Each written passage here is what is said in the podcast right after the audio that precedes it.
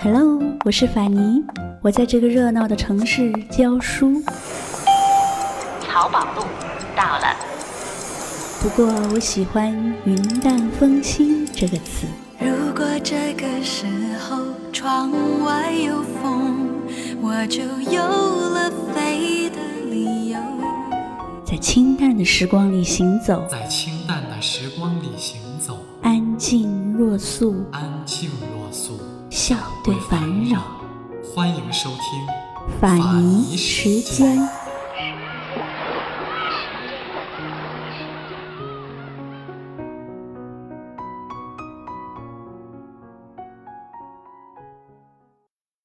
流亡贵族的掌上明珠，怀疑上帝的叛逆者，才华横溢的作家，特立独行的女权主义者，不守妇道的出墙红杏，被尼采所深爱，受弗洛伊德的追求，与里尔克同居同游。她叫莎乐美，她的一生都在拒绝男人。我觉得他很牛。我从春天走来，你在秋天说要分开，说好不为你忧伤，但心情怎会无恙？为何总是这样？在我心中深藏着你，想要问你想不想陪我到地老天荒？如果爱情这样忧伤。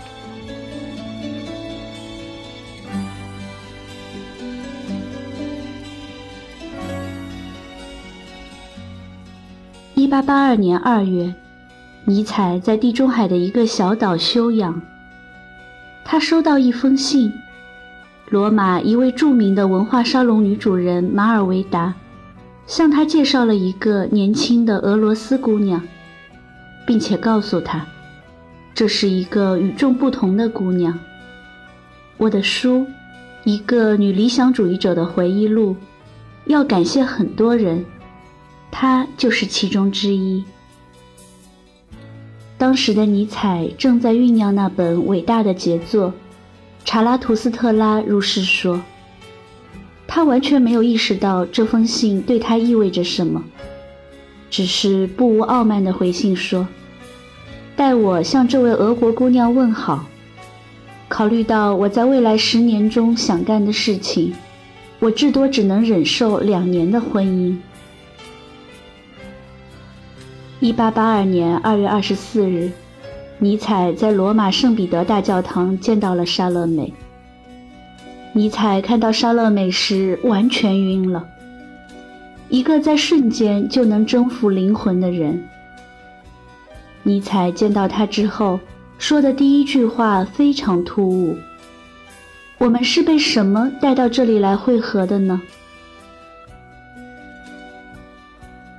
那一年的莎乐美二十一岁，高雅的站立，笑容灿烂，充满活力。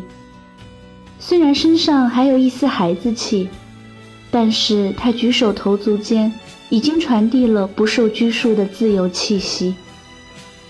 这个女人身上有着让男人无法抵挡的魅力。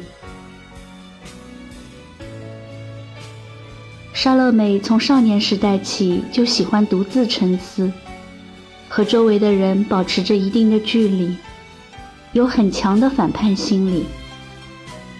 他的思想在一个非现实的世界里游荡，内心深处涌动着一种难以克制的好奇心。莎乐美十七岁时，有一天在大街上散步。仿佛有什么神秘力量的指引，他推开了彼得保罗大教堂的门。他慢慢的走过去，在前面的位置上坐下来。牧师的声音从远到近，一直传进他的耳朵。牧师长得很好看，眼神温柔，风度翩翩。莎乐美的心好像停止了跳动，她说不出话来，只是在心中对自己说：“这就是我所要寻找的人，我的孤独终于有了尽头。”这个牧师叫做吉洛。布道结束后，莎乐美来到了吉洛的办公室。吉洛张开双臂，大声对他说。到我身边来，孩子。莎乐美快步走过去，投入了吉洛牧师宽大的怀抱。吉洛牧师用知识、信仰和爱，第一次照亮了莎乐美的心。莎乐美就像爱父亲一样爱他，充满了敬重和崇拜。吉洛。一个四十三岁的男人，被少女用充满敬重和崇拜的目光凝视，怎么能不被这个充满激情的生命所吸引呢？有一天，这位已有妻女的男人终于对她说：“我爱你，我爱你，我想让你做我的妻子。”莎乐美惊恐万分，不知所措。她慌乱地拒绝了他。我走了，但是我不会忘记您，我永远是您的孩子。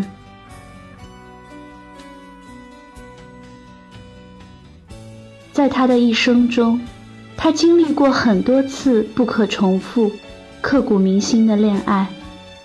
与很多杰出的男人有过各种各样的不同程度的友情和爱情，但每一次他都是这样，选择了走掉。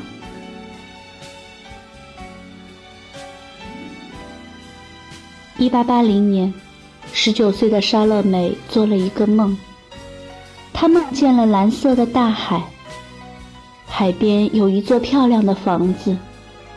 房子有很大的客厅，四周的墙壁上都是书架，书架上摆满了书。窗台对着海，各种各样的鲜花开在那里。有一张非常大的桌子，放在客厅中央。桌上放着热茶。他和几个男人围坐在一起。正在讨论各种各样的话题。在这个房子里有好几间卧室，他和这些男人分别在里面居住。虽然性别不同，但有着最纯洁的友谊和爱。他把这个梦告诉了思想家保尔里。当时学识广博、温和大度的保尔里。正在像所有绅士那样跪地向她求婚。这位姑娘让充满理性的哲学家终于抵挡不住思念之苦，所以表白了。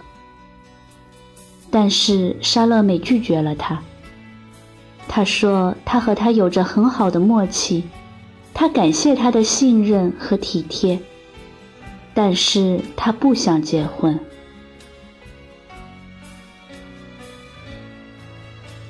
受到伤害的保尔里马上站起来，决定离开罗马。莎乐美却希望他不要这么做。他说：“男女之间除了做夫妻、做情人外，能不能做朋友呢？”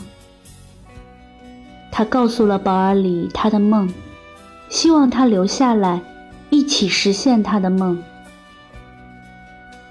保尔里答应了。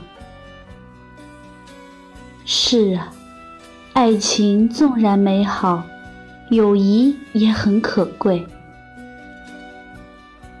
这个深爱着莎乐美的男人，为了实现他的梦，建议把尼采也请来，并请马尔维达夫人写了那封信。从第一眼起，莎乐美就看到了尼采身上隐藏着的极深的孤独感。第一次见面那天晚上，他们整夜都在谈哲学。尼采深受她的吸引，认为只有这个女人在思想上与他相配。那一年，尼采三十八岁，第一次有了爱上一个人的感觉。那天晚上，保尔里、莎乐美和尼采做了一个约定，要用一年的时间留在彼此身边。接下来的日子，他们度过了一段快乐的时光。能想象吗？三位充满了美丽和智慧的人，相互钟情，在一起生活。他们在精神世界中遨游，探讨。交流，进入到对方的思想深处寻找共鸣，有时也发生争吵。在那一年里，尼采还是向莎乐美求婚了，同样也遭到了莎乐美的拒绝，但那时他并没有放弃。第二年夏天，他们三人一起到阿尔卑斯山旅行。有一天，尼采单独和莎乐美登上了萨库门特山。我一直很想知道，那一天他们在山上谈了些什么，做了些什么。有研究者猜测，他们两个人在山上做了超出友谊范围的事，因为尼采曾动情地写下：“萨库门特山。”我感谢你让我拥有了人生最美妙的梦想，但是老年时的莎乐美却回忆说：“我那天有没有在萨库门特山吻过尼采，我已经记不清了。”尼采从山上下来以后，又一次向莎乐美求婚，再次失败。这一回彻底摧毁了这位哲学狂人的自信。那个冬天，他们分开了。在莱比锡火车站，尼采送走了莎乐美。火车远去了，这也许是永别，他再也不会回来。孤独像巨浪一样席卷而来。尼采陷入绝望，几乎想要自杀。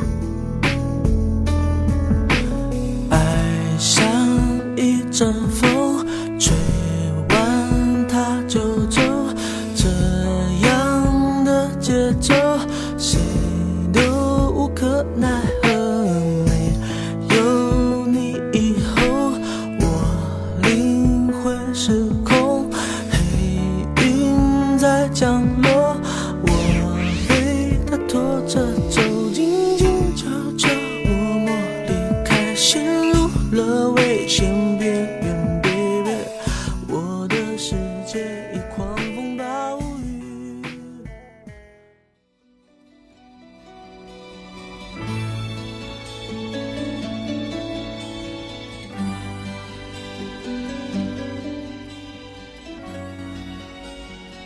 这年冬天，他不得不躲到一个瑞士的湖边去疗伤。伟大的杰作《查拉图斯特拉如是说》就在那时诞生了。这是尼采的巅峰之作，他只用了十天就把它写好。和莎乐美分手以后，尼采再也没有爱上过别的女人，直到他发疯。和尼采分开以后，莎乐美和保尔里去了柏林，继续做着彼此的伴侣。他们的关系既非夫妻，也非情人，生活平静而简单。一八八六年夏天，一位东方语言学家闯入了他们的生活。安德烈亚斯直接登门求婚，单刀直入，步步紧逼。锲而不舍。这个男人带来了一种莎乐美无法抗衡的魔力。这场意志的较量，以莎乐美答应安德烈亚斯的求婚作为结束。但是莎乐美提出了两个条件：第一，她必须保持和保尔里现有的友谊和生活方式；第二，这只能是一桩没有夫妻生活的婚姻。令人难以理解的是，安德烈亚斯居然答应了。这桩无性的婚姻居然维持了四十三年，一直到他们生命结束。唯一遗憾的是，保尔里对莎乐美的选择百思不解。他只能选择以一个特殊的方式告别莎乐美。有一天，他突然消失了，没有留下任何一句话。从此再也没有保尔里的消息。直到很多年以后，莎乐美才听说，保尔里死了。从悬崖上摔下来。出事的地点是他和莎乐美曾经共同旅行的地方。在生命的最后那几年，保尔里孤独的一个人在那里度过。莎乐美为此悔恨终生。我有时想，为什么有那么多男人爱慕她，钟情于她？也许是因为她太知道怎样去和男人相处，怎样去理解男人，并且这个女人从来不将自己归属于谁。她随时保持着自己的独立性。更难得的是，在任何情况下，她都能狠下心来，急流勇退。结婚以后的十年里，莎乐美在事业上取得了很多成果。他完成了八本书和五十多篇文章。在写作中，他对心理学的运用和象征主义的写作手法，在当时的文学界是超前的。一八九七年五月十三日，莎乐美收到一封信，署名为。莱纳·玛利亚·里尔克信中尽数对他的敬仰，还说希望能见到他。莎乐美对这封普通的信件没有在意。后来，他们在一个文化沙龙中见面了。那一年，莎乐美已经三十六岁。按理说，她有能力制约自己的情感，但是。里尔克像孩子般的激情，让她无法不感动。我不要鲜花，不要天空，也不要太阳。我要的唯有你。莎乐美伸开手臂，以一种伟大的平静和这就是天意的心态，接受了里尔克。他们在慕尼黑旁边的一个小镇里，度过了生命中美好的一段时光。莎乐美第一次尝试了性。她在回忆录中写道：“如果说我是你多年的女人，那是因为，是你首先向我展现了真实，肉体和人性那不可分割的一体。”生活本身那不可怀疑的真实状况，就像所有的性爱高潮总会退却一样，莎乐美对里尔克的爱，在一九零一年的时候，也渐渐冷了。一九零一年，四十岁的莎乐美决绝地向里尔克提出分手。他把一张牛奶瓶的包装纸塞到里尔克的手中，上面写着几行潦草的字：“如果很久以后你生活的不好，那么可以来找我，我们这儿就是你的家。”一九二六年的新年，里尔克离开了人世。两年以后，莎乐美写下了《莱纳·玛利亚·里尔克》，作为对里尔克的纪念。七年以后，莎乐美写了一篇日记：“莱纳，四月，我们的月份。在这个月份，我们走到了一起。这一年，莎乐美七十二岁。”他再次回忆起三十六年前与里尔克相恋的美好细节。这说明，这么些年来他一直没有忘记他。一九一一年，年满五十岁的莎乐美认识了五十五岁的精神分析学大师弗洛伊德，并拜他为师。莎乐美和弗洛伊德的关系是学生和助手。仅此而已。虽然他们互相欣赏，但是他们的关系没有出现任何情爱的成分。这在莎乐美和男人的交往中也是不多见的。他对弗洛伊德有着一种特殊的爱，但是奇怪的是，没有一丝异性的吸引。莎乐美经常去弗洛伊德家做客，而且和大师的女儿结成了忘年交。弗洛伊德七十五岁生日时，莎乐美公开发表了一封信，感谢您，弗洛伊德，以表示自己对大师的感激和敬仰之情。在这些年里。莎乐美和安德烈亚斯的婚姻也风雨飘摇，但是他们始终没有分开。莎乐美曾经想找一个女人给丈夫，但是他说，他无人能够顶替。后来，莎乐美让他们的女佣承担了所有的义务。女佣和安德烈亚斯生了一个孩子，取名叫做玛丽。莎乐美指定他为他们财产的继承人。一九三零年，八十四岁的安德烈亚斯去世之后，小玛丽陪伴莎乐美度过了孤独的晚年。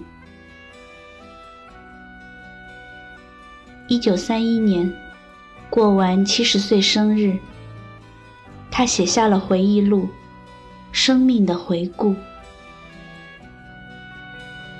一九三七年二月五日，在莎乐美即将过七十六岁生日的前几天，她因糖尿病引发的尿毒症而去世。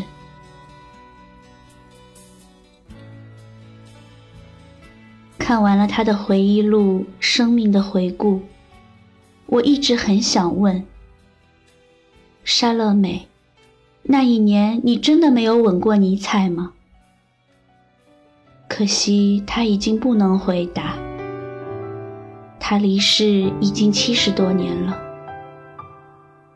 来吧，伴我飞，不休不睡去飞，来尽力忘记两脚降落何地。若记忆凭据，到某一天告吹。回望，即使太蠢，都相信我做得对。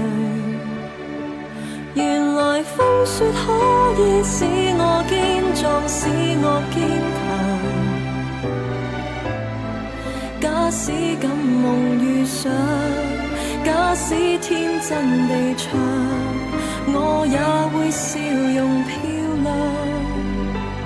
原来岁月太长，可以丰富，可以荒凉，能忘掉结果，未能忘记遇上。长路若太短，一颗生命更短，双手可触及你，有眼泪亦是。